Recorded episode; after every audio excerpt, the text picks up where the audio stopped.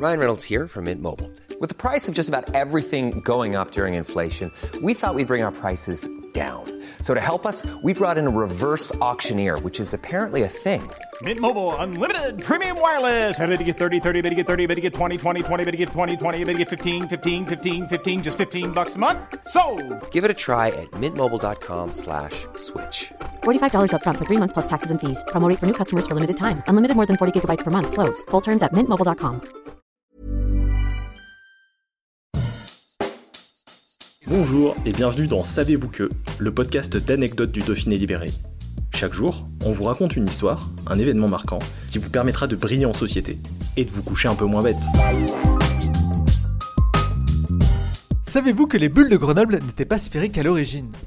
Elles sont indissociables de l'image de Grenoble, au même titre qu'Annecy et son lac, Chambéry et ses éléphants, Avignon et son pont.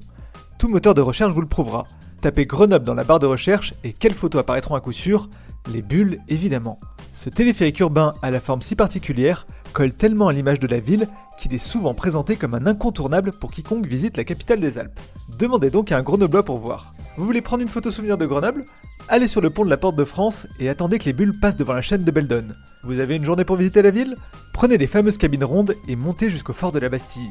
Comme si toute la ville gravitait autour de ces astres translucides. Pourtant, cela ne fait même pas 50 ans que les bulles survolent l'Isère. Auparavant, on pouvait voir de toute autre cabine monter et descendre le long du fil d'acier. Inauguré en 1934, le téléphérique de Grenoble était le tout premier téléphérique urbain de France, et l'un des premiers au monde après Rio de Janeiro et Cape Town. À l'origine, ces cabines avaient une forme octogonale, puis rectangulaire dès 1951. C'est en 1976 que les bulles font leur apparition grâce à leur inventeur, Denis Cressel, et à leur constructeur, la mythique entreprise iséroise Pomagalski, aujourd'hui Poma. Ces nouvelles cabines de forme sphérique sont inaugurées le 18 septembre 1976 et feront tout de suite parler d'elles. Mais pas comme l'espérait le maire de l'époque, Hubert Dubedou.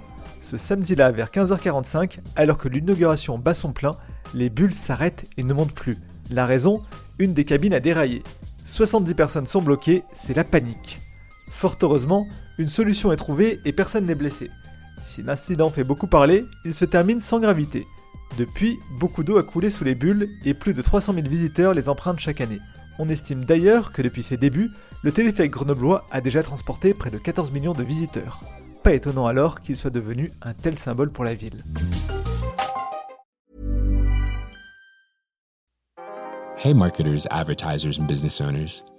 Find yourself chatting up the same audience in the same places, using the same old lines? Maybe it's time to podcast the net further to catch your next customer.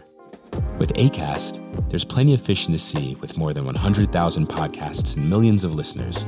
So there's a perfect match for every business. Use our ad platform to cast your net, then narrow down using targeting such as demographic, show categories, audience segments, and more. Find your match, then reel them in. Advertise on more than 100,000 podcasts with ACAST. Head to go.acast.com slash closer to get started.